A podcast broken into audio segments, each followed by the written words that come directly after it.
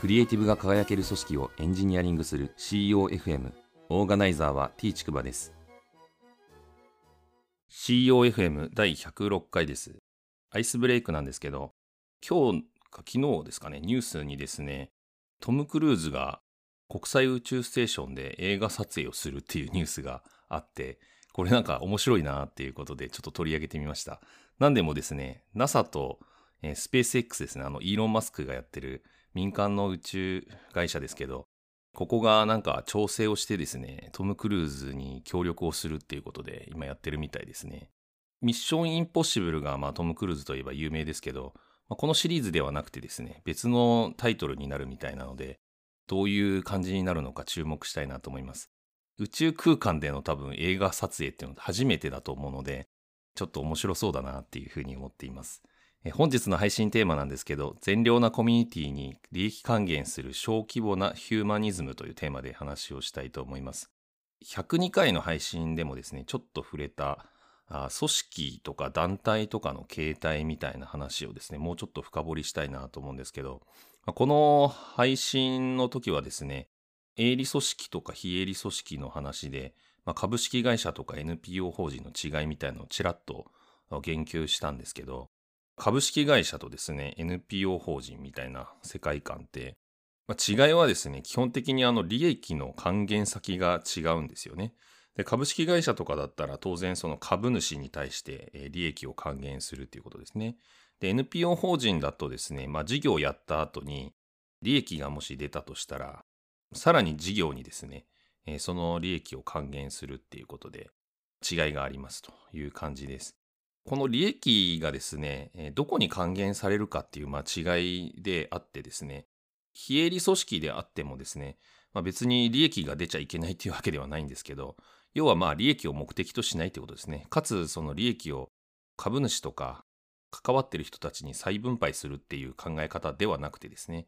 事業そのものにまた投下をするっていうところが大きくこの営利組織の株式会社とは違う点ですね。いつもこのポッドキャストでもよく言うんですけど、利益至上主義だとですね、うまくいかなくなってる世の中になってきたよねっていう話があります。例えばですね、あの、公害問題ですね、古くは。まあ、水俣病とか、あと環境問題ですね。実際に環境に悪いことをどんどんやってて、長期的にですね、見ないと悪い影響がわからないので、まあ、例えば石油をボンボン燃やしたりとかしてもですね、実際温暖化ガスが出ちゃうっていうことで、え、次世代に対して負の遺産を与えているわけですけど、タイムスパンが長いので、まあ、今さえ良ければっていう感覚であればですね、二酸化炭素とかガンガン排出してしまうっていう。で、グレタさんみたいなですね、えー、若い人がですね、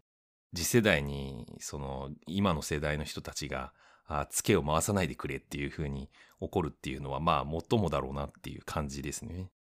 例えば他にもですね、教育とかですね、まあこれは NPO 法人というよりも学校法人っていう形だとは思うんですけど、組織形態的には。私自身、あの、プログラミング教育に、え、携わったこともあるんですけど、で、今も興味関心あるんですけど、やはりそのプログラミングとかですね、え、面白いのが、教えてると才能がめちゃくちゃあってですね、この人はめっちゃ向いてるっていう人ってすごく少数派で、教えられなきゃいけない人たちっていうのは意外と向いてなかったりもするんですよね。でも向いてないけど、下手な横好きで継続していけばできるようになるっていうのは確かにその通りなので、ただ、いつになったらですね、その学習曲線が上がっていくかっていうのは、あの、その人によりきりで正直読めないっていうところがあって、こういうことを考えていくとですね、教育って不思議なもんで、すごく時間がかかる。教えなきゃいけないっていう、その、まあ、要するに教師の側の人たちが、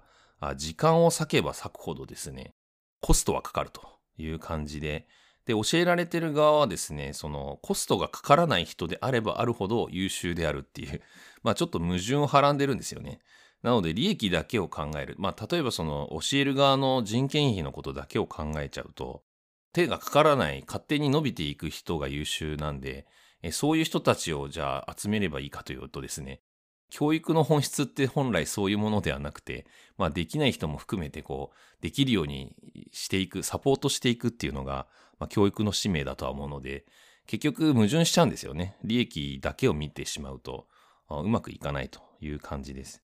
で、まあ、このあたりのことをいろいろ考えてると、まあ、これは、あと他にもいろいろありますよね。医療とか、あの、まあ、今コロナ禍において、医療機関のですね、まあ、疲弊みたいなことを言われてますけど、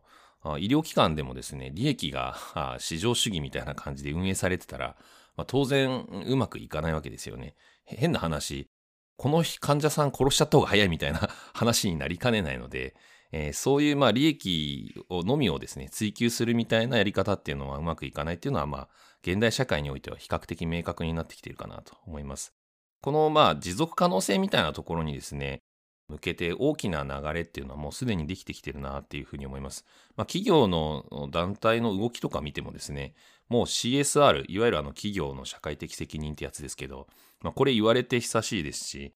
あと社会起業家とかですね、その社会起業家が実際にこう起業するネタである組織を作った場合のソーシャルエンタープライズとかって言われて、これはあのイギリスの事例とかで有名ですけど、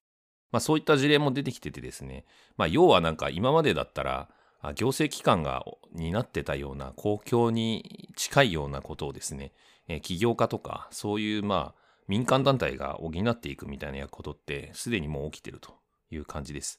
で、私自身エンジニアなので、えっと、オープンソースソフトウェアというですね、エンジニアの有志が集まってソフトウェアを開発していくっていうプロセス、また組織があるんですけど、まあ、こういった OSS のコミュニティに対して企業がですね、その得た利益をそのコミュニティに投資したりとか還元するみたいなことをやったりするんですよね。で、このオープンソースソフトウェアって本来は興味関心があった人たちがボランティアで集まってやってるのに、その人たちをですね、えー、今まで仕事になってなかった、要するにまあお金をもらえてなかった人たちが、お金をもらえるようになってまあ働いたりとか、またそのコミュニティにですね、いろんなイベントやったりとかするんですけど、まあ、そういったイベントの運営費をですね、サポートしたりとか、まあ、いろんな形でこのコミュニティを支援するっていうことが起きてるわけですね。こういうまあことを考えていくとですね、まあ、組織形態の未来みたいなものって、まあ、比較的この株式会社とか NPO 法人とか、この営利なのか非営利なのかっていうことの境目がもうほとんどなくなりかけているというか、曖昧になってきてるなっていうふうに思います。で、もともとですね、この未来を考える上でですね、株式会社の、まあ、本質というか、歴史の背景をまあ知る必要があるなと思ってちょっと調べたんですけど、もともとこの株式会社というのはですね、まあ、1600年代か。あのいわゆる大航海時代と言われているオランダ東インド会社というですね、えー、まあ、オランダがあの当時スペインと戦ってた時にスペインに対抗するためにですね作った組織が株式会社の始まりだっていうふうに言われてます。この時はですね、まあ、要は投資の側面なんですよね。今までそのイギリスとかが作ってたあのインド会社って似たようなのがあったんですけど、それはあの1回の公開ごとにですね、いわゆる資金を募ったりとかしてっていう感じだったので、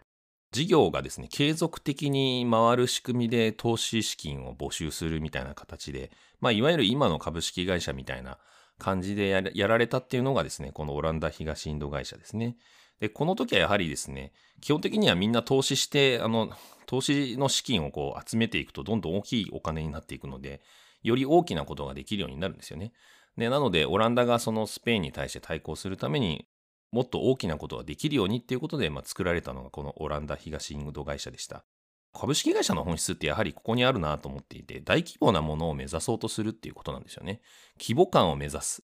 より大きなことをやろうとするっていう、この規模を目指していくっていうのが、株式会社でやろうとしている本質かなと思うんですけど、まあ、ここがですね、今後のまあ未来という意味で言うと、変わっていくんじゃないかなというふうに思います。要するにまあ小規模であってもいいと。その目的が何なのかとかですね、小さいコミュニティとかであってもですね、永続性があるのであれば、まあ、そこに対してしっかりこう資金的にサポートするとか、そういった目的感を持ってですね、ずっとやっていくみたいな流れって出てくるんじゃないかなと思います。なので、規模が大きければ正しいかというと、そうじゃないっていうところがですね、より鮮明になってくるんじゃないかなっていうのが一つですね。で、二つ目がですね、あの善良なコミュニティに、まあ、利益を還元して、あの共存していくっていう発想ですね。まあ、これは先ほどオープンソースソフトウェアのコミュニティに営利団体の企業がですね、還元していくみたいな話した通りだと思うんですけど、まあ、この流れっていうのは非常に大きくなっていくんじゃないかなと思います。先ほど紹介したイギリスの事例のソーシャルエンタープライズもですね、まさにこの得た利益をですね、自分たちで山分けするんじゃなくて、自分たちがお世話になったコミュニティとか、地域社会とかそういったところに還元していくっていうことをやってるんですよね。で、これって非常に、なんて言うんですかね。自分がお世話になった人たちに恩返しするみたいな、非常にこう人間らしい発想なので、受け入れられやすいし、えー、広まりやすいんじゃないかなっていうふうに思っています。で、最後ですね、今日のテーマの話で、えー、一番言いたかったことでもあるんですけど、最終的には、利益目的というその採算を取るっていうことよりもですね、このヒューマニズムが求められていくんだろうなっていうことですね。このヒューマニズムという言葉は、日本語で言えば人道主義っていうふうに略されますけど、このヒューマニズムをですね、大事にしていくっていう。で、これを大事にするところにですね、お金が集まる、また共感が集まるみたいな世界観っていうのが、どんどんどんどん広がっていくんじゃないかなっていう話ですね。まあ、人道という言葉を調べると、まあ逆に戦争という言葉が出てくるんですけど、まあ、この戦争時においてはですね、人道がないがしろにされがちになるっていうことですよね。まあ、要するに弱者が虐待されたりとか、惨殺されたりとか、あ要するにこうもう人権がないような扱い、動物以下のような扱いをされちゃうし、えー、そういうひどい仕打ちをしちゃう人も出てくるっていう、まあ、そういうひどい状況にあるっていうのがまあ戦争か、まあ、戦時下であるということですけど、まあ、そうじゃない真逆の世界ですよね。もう人間らしい麗しい世界というか、あ人が人であるために大事にしなきゃいけないことがしっかり守られていて、動物以上にですね、恩返しをみんなしていて、共感しながら仲良く暮らしているみたいな、そういう世界観ですけど、この世界観っていうのが実際にもっともっと広まっていくんじゃないかなと。でそういうまあ組織運営っていうのが求められるっていうことですね。なのでまあ今みたいにですね、まだまだ組織のために個人が嫌な思いをして目をつぶって我慢しなきゃいけないとか、自分が、歯車になって、死んでもですね、その組織を守らなきゃいけないみたいな、あなんかそういうですね、言い方悪いですけど、戦時中の日本みたいな、天皇陛下万歳みたいな、そういう世界観っていうのはですね、駆逐されていくんじゃないかなっていうふうに思っています。第106回の配信は以上です。ご意見ご感想などあれば、ツイッターアカウント t ちくばまで、ハッシュタグは CEOFM です。